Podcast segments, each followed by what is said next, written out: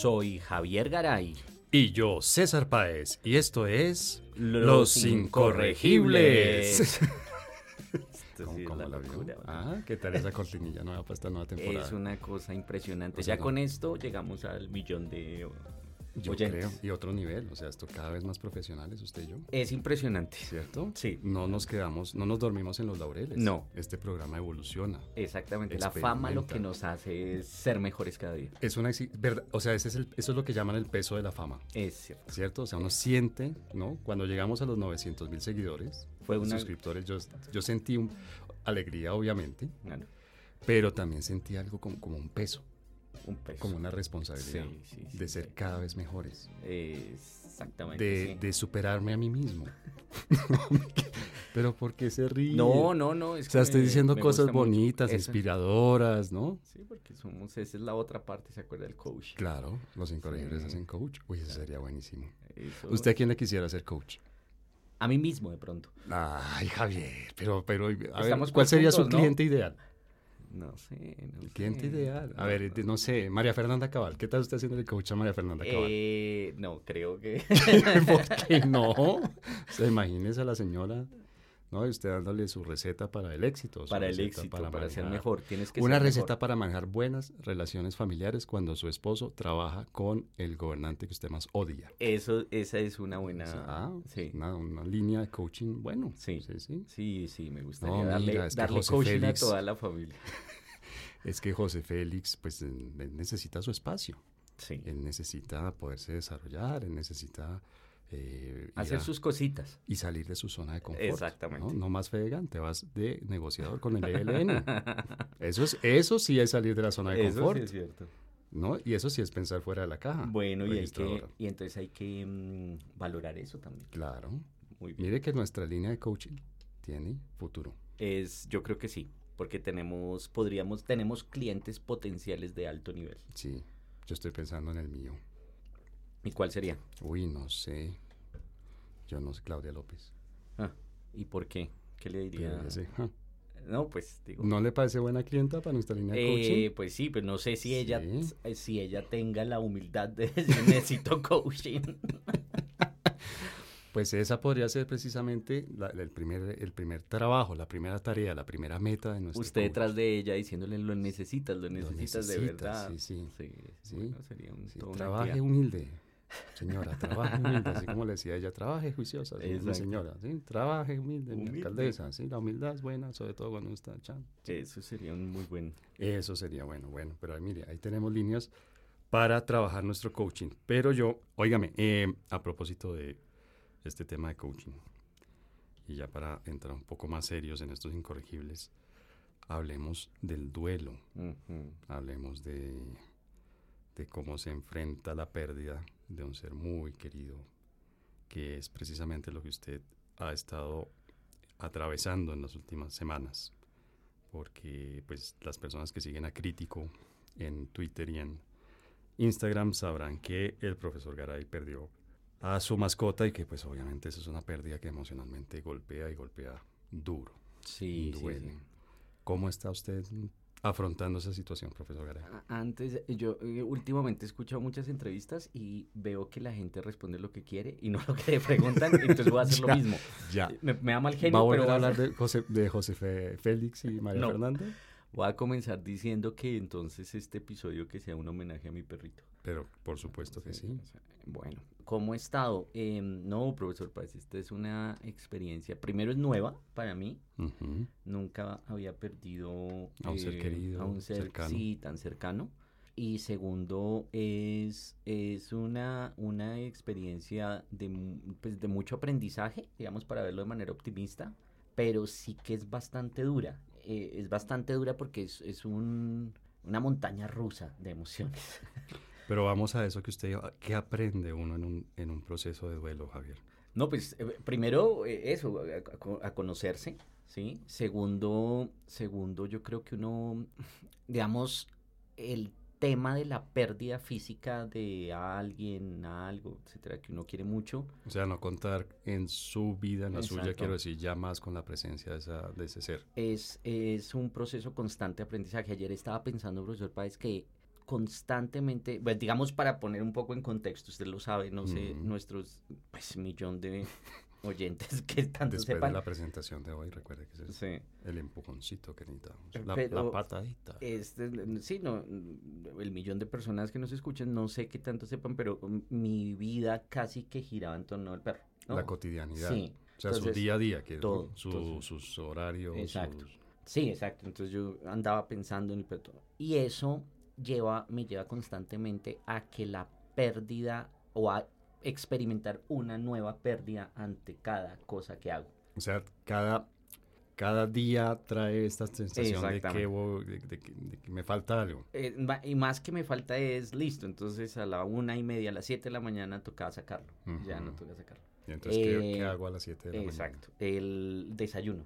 Entonces que siempre Mm. estaba ahí al lado, entonces molestándome con por mi papaya. El? Su perro pelea con usted por la papaya. se me paraba al lado y me comenzaba a pedir papaya. y normalmente en esa pelea, ¿quién ganaba? El perro, obviamente, porque entonces yo le daba su pedacito de papaya. Vamos a dedicarle otro episodio de Los Incorregibles al concepto del macho alfa. Eso sí. Le propongo, hacemos un especial sociológico, el macho alfa. Y hablamos de eso, de por qué, digamos, es comprensible, pero no está bien que el perrito... O sea, el que mande. Sí, yo sé. Sí, no, sé. no, no, está bien. Entonces, to- sí, entonces son, son como constantemente pérdidas, ¿no? Entonces uno dice, ay, esto lo hacía, ay, esto. Y es, es bastante, bastante fuerte. Y se pierde el sentido de las cosas, Javier, que pues, lo, lo digo, vea, nosotros que aquí normalmente, nos, obviamente Mm. hoy es un, es un episodio especial, que es un poco, dentro de lo que somos nosotros, un poco serio, pero de, de todas estas cosas que uno oye, que uno lee, todos estos procesos, se pierde el sentido de las cosas, o sea, ya, ya no tiene sentido hacer X o Y. Mm, Pues digamos que es lo que yo he pensado y, y, y creo que ayer puse un trino sobre eso. Yo tengo dos posiciones en, en la vida, pero desde hace tiempo. políticamente, Eh, no, en... como José Félix. Vamos a salir un poquito más allá de o Em, sea, la vida es más que política. Eso sí. sí. Perdóneme, pero ese sí es el momento revelador, Cumbre, cumbre. el momento cumbre de este episodio de Los Incorregibles. No, lo primero es que yo pienso, creo que lo habíamos hablado alguna vez, y es, yo creo que las emociones tristes, para ponerle un nombre, Sí. así como el libro, el libro de las emociones tristes que habla de Colombia. Pero bueno, ah, sí, sí. usted ya lo había recomendado. Sí, sí, sí, muy bueno. señor, sí. El, eh, son importantes en la vida. Es O sea, decir, hay que experimentarlas, hay yo que sí creo, sí, la tristeza, Muy sí, bien. la, eh, Ayer estaba hablando con un psicólogo de otro tema muy Sí. relacionado con este, ya le digo de qué es, pero adelante, perdón que lo interrumpí. Entonces, eh, yo tengo esa filosofía y, bueno, digamos, estar triste está bien, eh, sentir mal genio está bien, pero todo depende de cómo se maneje. Esa es la primera. Y la segunda es, em, yo me anticipo mucho a, las, a los momentos complicados. Digamos, yo fui consciente desde siempre que el perrito no me iba a durar toda la vida. Digamos, me duró Ujú. muchísimo menos de lo que yo esperaba. ¿Usted Eh, pensaba eso sobre todo en los momentos en los que competían por la papaya? todo el tiempo, por eso se la cedía. Decía, hay que hacerlo feliz en vida. ya, Sí. Eh, eh, no porque él fuera más fuerte que No, yo, no, no, ni más dominante. No, no, no. O sea, era un acto de caballerosidad, de- Exactamente. de generosidad. Entonces yo decía porque la gente me, molestaba, pues como le digo, todo estaba en función de- del perro, Mire, Javier, entonces... usted debería quedarse con la papaya. No, la gente me decía, pero ¿por qué perrito". se lo tiene que llevar a todo lado? Porque Ah. mis planes eran incluso en función. Yo no salía por las noches porque cómo se iba a dormir solo. Ay, yo me volví un monje de clausura. Más o menos. Ay, caray, pero a ver, a ver. Eh, llegaba, llegaba temprano. Yo no me volví para- a tomar un vinillo después del almuerzo. Bueno, tampoco, pero, Ya. pero de todas maneras sí, sí, sí, digamos, pensaba mucho y una de las razones era porque yo decía, tengo que hacerlo feliz y hacer, Sí. y hacer que sienta, yo no sé qué siente porque pues, es, una, es una frustración con los perros. Y es un animal, ¿o no? Sí. Es decir, por más que, pues, le digo porque yo también pasé por eso hace ya unos, Sí. unos 10 años, por un, por un momento tan doloroso como este, con una perrita que quise mucho, mucho, mucho, que se llama Brisa. Y, pero igual siempre fui consciente de que era un animal y entre otras cosas los animales no tienen la conciencia como la tenemos los seres humanos, y, ¿no? son animales, Mm. decir, finalmente. Entonces en ese sentido uno lo hacía como por egoísmo, lo, lo hacía por, para sentirme bien. Y yo Sí. creo que esas dos cosas me han servido para que no haya sido, digamos, en ese sentido lo que usted me decía, si se pierde el sentido de las cosas, eh, porque por un lado, a pesar de todo, eh, siento mucha satisfacción de eso, lo que hice. No me, no me arrepiento. O sea, de haber sido muy generoso con él. De, sí, de lo cuidado, de haberme dedicado a eso. Sí, y yo, creo que yo con Brisa lo que sentí cuando murió, creo que de los primeros pensamientos que tuve que me ayudaron muchísimo, mm. fue le di la mejor vida que pude. Exacto, eso, eso, yo creo que eso es lo que, lo que resume. Y por el otro lado, y por el otro lado, eh, me ha servido, me ha servido, bueno, eh, también, eh, yo no pensé que fuera a, a, actuar de esa manera, pero entonces no me cerré desde el principio, sino que pues con, con mi pareja, que lo estamos viendo juntos, entonces eh, nos ayudamos. Eso ayuda mucho. Sí, pero además también ustedes, o sea, mis amigos, la familia. Segundo momento de Públicamente, Javier, esto queda grabado, ha dicho que yo hago parte de sus amigos. Exactamente, digamos, Yo esperaba que dijera mis mejores, pero está bien, está bien. Pero sí, entonces eh, eso creo que me, me ha ayudado y, y, y, tenerlo en los momentos de, mm, de sentirlo y de permitirme sentirlo, creo que también. Entonces, sí, entonces no he, no he tenido eso, pero sí sé que muchas personas lo tienen. De ese, para qué la vida, para qué no sé qué. Y ahí hay un elemento adicional mm. que creo que es lo único dentro del duelo que he logrado por ahora neutralizar. Es que es muy reciente. Fue hace eh, dos, dos semanas. sí, el sábado se cumplen dos semanas. Una, una que he evitado digamos, yo me he permitido estar triste, me he permitido eh, pensarlo, me he permitido escribirle, etcétera.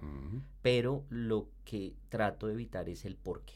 Esas preguntas, irse por ese camino de por qué, si solo tenía ocho años, eh, por qué yo debía haber hecho esto. Eso cada vez que me aparecen porque es, es, es involuntario, ¿no? Le eh, llegan a uno esas imágenes. claro, sí, sí. Y digo, bueno, ¿por qué no, pues, no o sea, la vida es así, o sea, no, no, no se puede uno poner a explicar. Pues me da tristeza, por ejemplo, en el edificio la cantidad de perritos que hay, uno que lo mm. mordió y el perrito que lo mordió tiene como 14, 15 años y sigue ahí eh, difundiendo el mal. No se No, no se vaya por eso. Ese es el lado oscuro de la fuerza. Exacto. Entonces, no, no, no. Ahí me, ahí me resisto y digo, bueno, no, María no importa. Fernanda, no, no te preguntes por qué José Félix le dijo que sí a Petro para negociar con él. No el por qué, exacto. No, no te preguntes el por qué. Déjalo, ¿no? Exacto. Que Yo creo que uno tiene que eso, que dejar Ya. Pero sí, ¿no, profesor? Pues ha sido, ha sido bastante fuerte. Bastante, bastante fuerte. Es, eh, sí, es muy triste y es ese vacío constante lo que, me, digamos, lo que me da cosa es eh, que dicen que uno aprende a vivir con el dolor, pero no se le quita. entonces digo, ¿cómo era la cosa? Pues qué pena, o sea, en este capítulo sui generis en el que estamos muy, muy, pues no sé, muy emocionales y nos estamos eh, abriendo, lo, digo sin mamar gallo, porque obviamente saben ustedes que, que, este, este podcast es todo menos serio, pero, pero eh, el dolor se convierte en algo diferente, ¿sabe? Con el tiempo, cada quien a su ritmo, cada quien en su momento pero el dolor se convierte en algo diferente, que, que obviamente es algo triste, pero digamos que duele menos o duele de una manera diferente. Sí se transforma el dolor. Y este intenso que usted está sintiendo ahora, eh, pues en su momento va, va a convertirse en algo diferente. En algo. De nuevo, nosotros no somos aquí, ¿no? Coaches eh, para hablar de cosas optimistas y tal. Va a seguir doliendo, sí, va a seguir sintiéndose la tristeza. Le digo, yo, yo perdí a mi mascota hace más de 10 años y todavía me duele, obviamente. Duele diferente y no sé, duele, duele menos, creo yo, mucho menos, pero, mm. pero eso se demora un buen tiempo. Exacto, sí, ese, eso es lo que me, y, más por mi personalidad, que soy súper acelerado. Ah, de pronto se demora menos. no, me gustaría que fuera muy rápido y tal. La semana pasada usted me vio y yo decía, no, estoy súper bien ya, mm. tal. No, sábado, no se imagina, domingo, el domingo, eh, porque además entonces cada día, en eso de la hmm. pérdida diaria, entonces hay, uno descubre unas cosas, entonces un domingo para mí pues era todo, todo, en función del parque. Claro.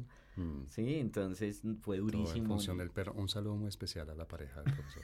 en este momento debe estar sabiendo lo importante que realmente es. No, no, Todo en función del Óigame, pues usted, claro, pero fíjese que, fíjese que usted este, es un proceso de aprendizaje. ¿no? Espero que esté tomando notas, porque cuando usted hable con María Fernanda le tiene que decir, le dice, mire, si usted entre semana está tranquila y tal y siente que ya pasó la cosa, pero empieza a ver que José Félix está listando la maleta. Muy triste. Y está descargando el pasabordo en el celular y tal. Y, pero y le Félix, muestra fotos. otra vez. Le muestra fotos con los de Lele. Imagínese, no, mira, María Fernanda, aquí estoy con tal y tal, con Gavino y no sé qué. Gavino, no sé, y mira como mi, un tipo súper simpático. No te imaginas los chistes que cuenta. Gavino. Aquí estamos abrazados. Eso. Entonces, entonces, fíjese cómo María Fernanda debe creer que ya superó la, pero Y cada no. vez que José Félix hace eso, vuelve a sentir. Un golpe. Un vuelve a sentir el, el- el aguijón clavado en el pecho. Así es. Así Hay es. recaídas. Hay recaídas. Hay recaídas. Óigame, eh, Javier, pero a propósito de, de mascotas y de lo que usted está diciendo, y del duelo, obviamente. Hay duelos de todo tipo, ¿no? Creo que aquí, de hecho, en algún momento hemos hablado del duelo político, del duelo electoral, del duelo, Ah. ¿no? Hay Sí. duelo. ¿Usted cree que de verdad hay un- unos, unos rasgos, unos em, momentos similares en los duelos? O sea, claro, hay dolores de, lo- de dolores con intensidades muy diferentes, con profundidades muy diferentes. Pero el dolor de, de perder unas elecciones, el dolor de perder un trabajo, el dolor de perder a su pareja, el dolor de perder a su mascota, el, el dolor de perder a los padres, serán, serán, hay rasgos similares en esos duelos, en esos momentos de, de sentir la pérdida, ser consciente de la pérdida y sentirlo. Yo creo que sí, yo creo que sí, porque mm, el, eh, es decir, es que es un tema de pérdida. Hay, una cosa muy, muy- que me ayudó mucho desde el principio que leí y es el duelo no es, usted no está haciendo duelo por amor, o sea, usted no va a eliminar el amor, sino lo que está el duelo es el apego. ¿Sí? Ya. O sea, por eso es lo que hemos hablado, ¿no? El tema de la presencia, lo que yo hacía, lo todo, como Mm. era mía, todo ese tipo de cosas.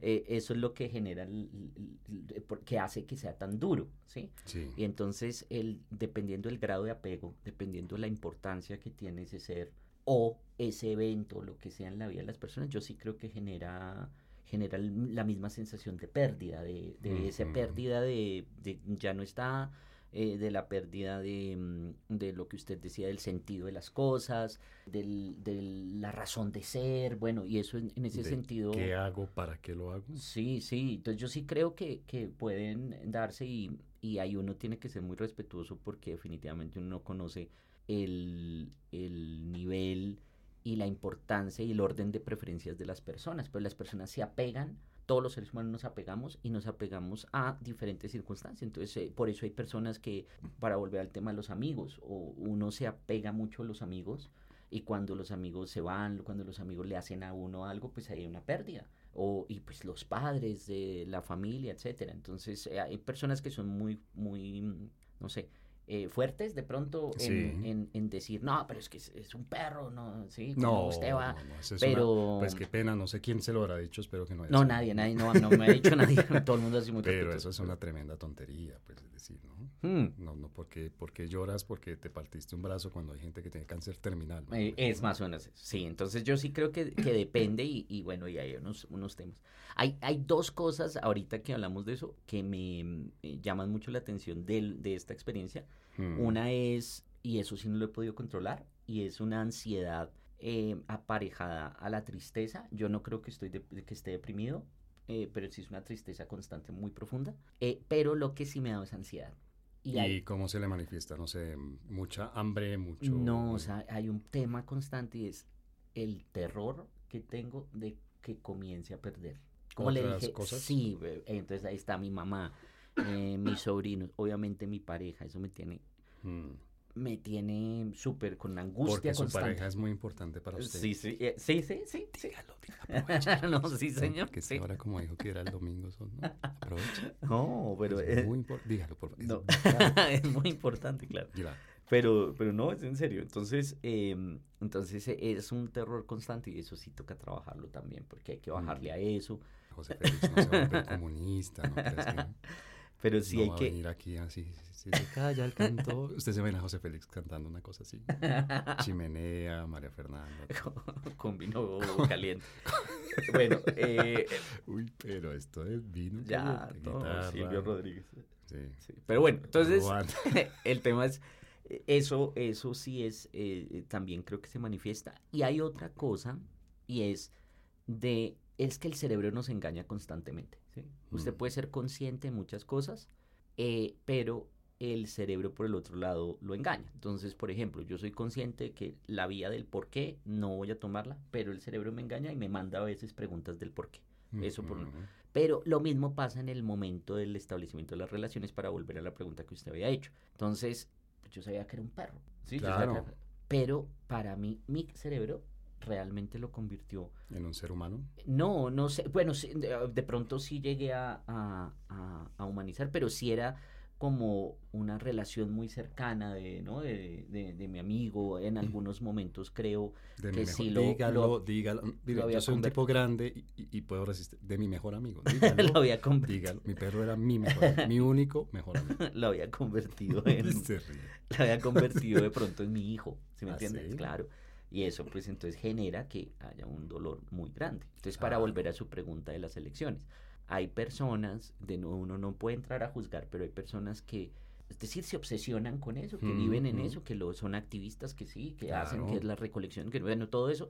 Y entonces en el momento en que pierden, yo sí creo que tienen una sensación de eso, de, De tienen que comenzar a vivir. Un dolor intenso. Sí, muy profundo. intenso. Y estaba pensando en un tema pues que, que, que vemos, pe- creo que ni usted ni yo somos personas de fútbol, es decir, no somos aficionados al fútbol, nada, pero cuando uno ve la reacción de la gente frente a las pérdidas en un campeonato nacional, en un mundial de fútbol, lo que sea, uno muchas veces ve eso, ¿no? Hay, hay gente que, se- que físicamente se enferma, ¿no? Exactamente. Ha habido, creo, no estoy seguro si por perder, sé que por ganar sí, Mm. pero por perder hay gente que ha tenido incluso infartos o No, es una cosa, igual por ejemplo ahorita que está mencionando eso, cuando se mueren artistas famosos, hay gente que siente tiene un dolor intenso, entonces pues, Yo lo vi a usted muy mal sí. con lo de Darío Gómez.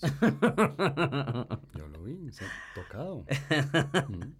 No, eh, pero sí, entonces digamos ahí y uno no puede entrar a juzgar, digamos, antes de pronto juzgaba, ahora ya entiendo que puede haber diferentes De eh, acuerdo. sí. órdenes de Cada quien tiene sus malestares, sus Exacto. tristezas, sus, ¿no? como dicen por ahí, la procesión va por dentro. Uno sabe qué, qué le está pasando a la persona, qué significa para esa persona lo que está sucediendo. Pues Javier, eh, le propongo que, que terminemos este segmento aquí, pero pues de verdad, verdad, lo siento mucho y, y entiendo porque yo ya pasé por allí, entiendo por, por dónde está usted atravesando este momento tan difícil. Muchas gracias, profesor Páez. Los incorregibles.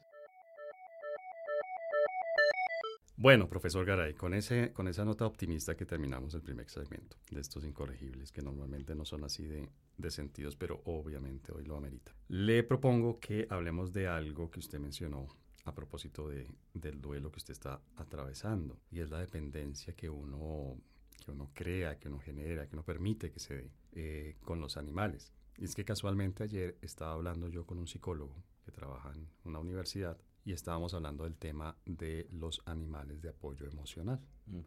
Y él me decía algo muy interesante, me decía, mire, yo no estoy de acuerdo con, con ese tema de los animales de apoyo emocional porque se le está dando a la gente una herramienta que no le permite desarrollar ciertas habilidades, ciertas capacidades, ciertas, ciertas fortalezas que debería desarrollar. No, usted decía hace un momento, en el primer segmento decía, parte de lo que, de lo que estoy viviendo es, es, es- obviamente, este dolor lo estoy viendo también como, como, como algo que toda la vida he dicho, y es que la vida está, tiene eh, momentos, experiencias difíciles, dolorosas, negativas, y eso hay que vivirlo también, y frente a eso hay que, no hay que evitarlo, hay que vivirlo, hay que Mm. encararlo y hay que, y hay que superarlo. ¿Usted cómo ve el tema de los animales de apoyo emocional? No sé si a usted le ha tocado, yo tuve el semestre pasado, sino, sí, el semestre pasado, una estudiante que iba a clase con un animal de apoyo emocional. ¿Usted cómo, cómo, cómo ve ese tema? Sí, es que de nuevo, profesor yo creo que ahí, digamos, yo no, no entraría a, a juzgar el hecho, porque, digamos, de nuevo, es- son mis posiciones frente a la vida, yo sí, Sí. creo. Pero también hay que reconocer que hay personas que tienen muchas carencias, que tienen, sí, y esas mismas personas se sienten débiles frente al mundo.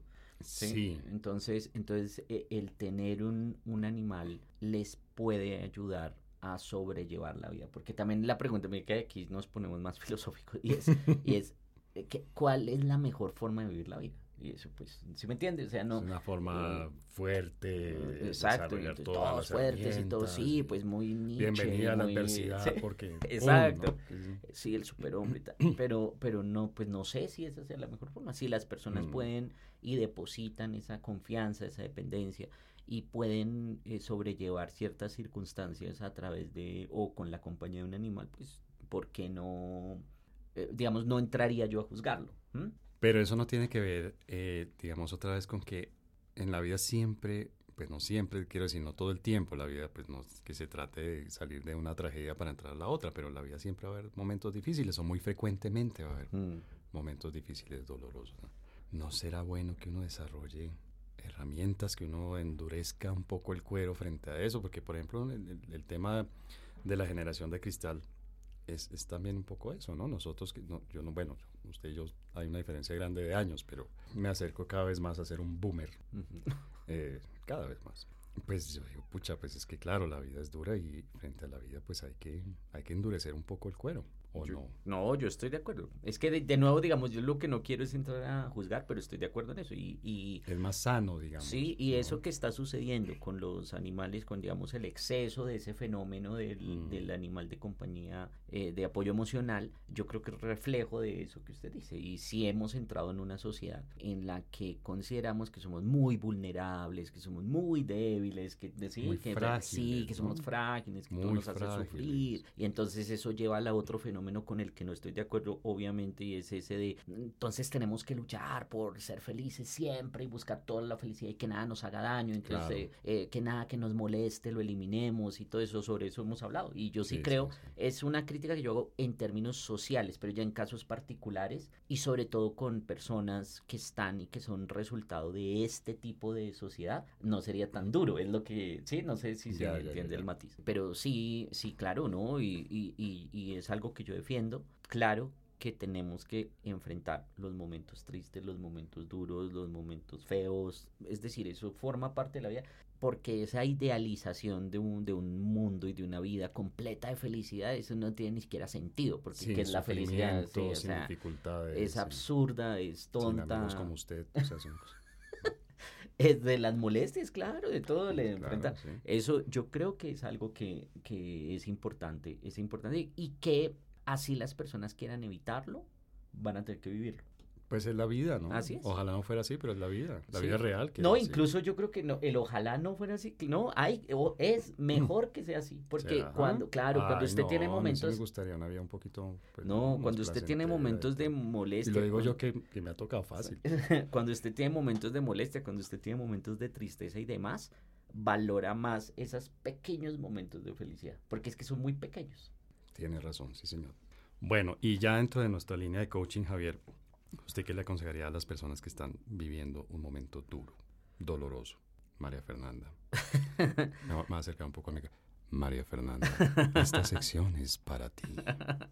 No, yo creo que yo, yo, pues yo no soy experto en esto ni nada, y yo lo digo por lo que, como lo he enfrentado y lo que he vivido, y sí creo que hay dos cosas que uno, bueno, tres, que uno puede hacer. Lo primero es déjese sentir, No Sí. lo niegue, no, no lo niegue. lo evite, no Y- lo reprima. No sí, lo... eso de dejar de hablar y todo, no, hay que- si uno quiere, eh, eh, pues, lo que le digo, una cosa que alguien diría, es absurdo lo que está haciendo, pero le estoy escribiendo, Mm, Sí, al perro, contándole cosas, lo que siento, bueno. Eh, lo segundo es, lea. Esto Ah, A mí me ha servido bastante leer temas Sobre de el duelo. tema. Sí, sobre Ya, duelo. Cómo afrontarlo, Claro, cómo porque eso- manejarlo. sí, uno sabe que es una cosa, bueno, ya, bueno, lo estoy viviendo. Y, ah, mire, sí, la ira, ah, sí, el por qué, sí. Y tercero, Evite las series o las películas de perritos. no lo he intentado, pero estoy a punto. Estoy, No, no, no, estoy no, tentado. no, no, no, eso no se hace. Ah, no. ¿sabe que he visto? César Eh, Millán. He visto mucho ay, César Javier, Millán. Sí, sí, eso Es sí. un poco masoquista.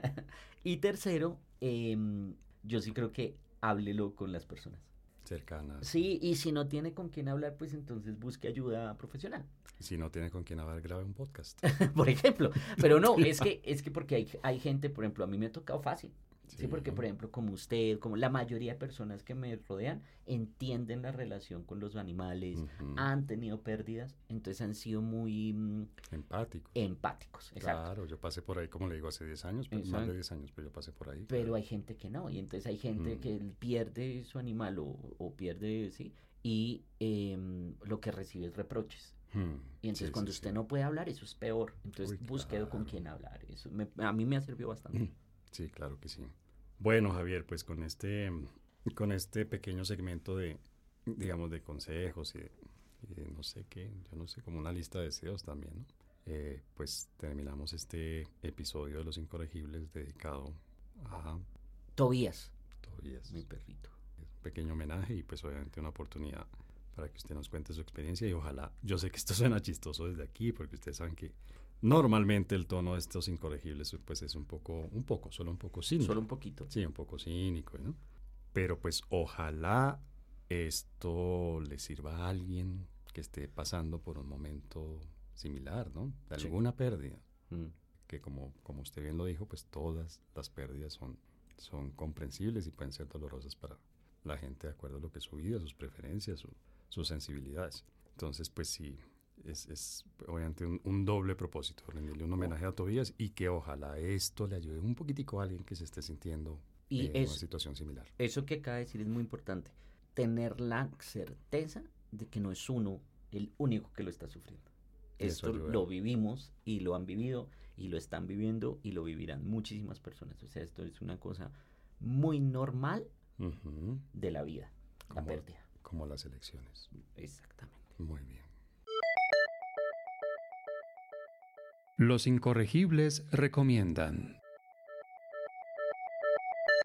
Bueno, profesor Garay, ¿cuál sería su recomendación? Más bien su recomendado. Las recomendaciones pues han sido el tema del, Sí. el tema del, eh, del episodio. Pero ¿qué recomendaría usted a la gente que esté pasando por un momento así que lea, que, que vea, que escuche? Además, obviamente, de este episodio de Los Incorregibles, que es sui generis. Yo sé que está raro este episodio como tan, tan emocional, pero pues obviamente es, está más que justificado que sea así. ¿Qué le recomendaría usted a la gente? Eh, eh, me encontré, pues me recomendó además un ex estudiante cuando, cuando publiqué lo del perrito, me envió una recomendación de un libro. Hay de- estudiantes que lo recuerdan a usted con cariño. Eh, sí, pocos, pero hay. Tercera revelación de este episodio. De un autor de Sánchez Baute. Sí. eh, y se llama La mirada de Humilda. Y es la historia de su perrita. También además era Westy. Entonces ¿sí? me llega más, sí, era una Westy. Eh, y, y, eh, digamos, no he comenzado a, a profundizar en el libro, pero lo he ojeado porque todavía no puedo. Pero, Mm. em, pero creo que va a ser muy, muy bonito y muy útil.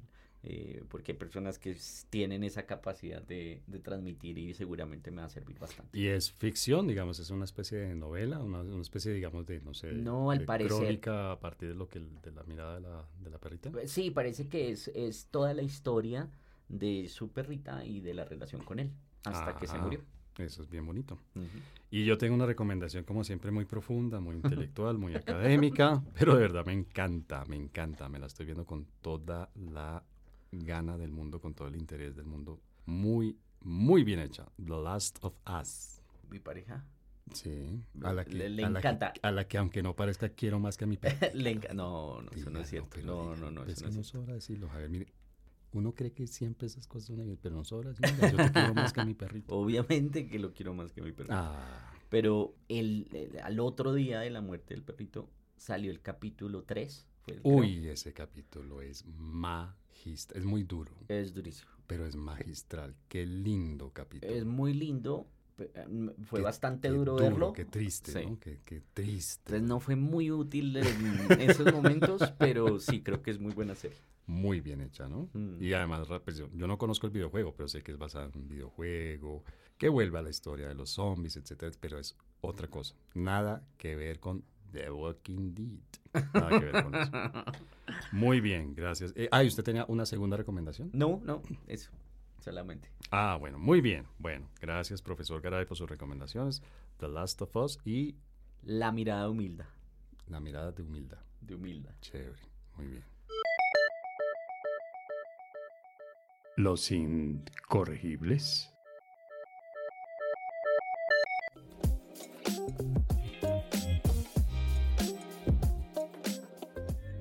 Bueno, profesor Garay, pues así terminamos este episodio de Los Incorregibles, que repito, si generis es extraño, pero pues obviamente lo hacemos con todo el, el, cariño y con toda la, no sé, la apertura, ¿no?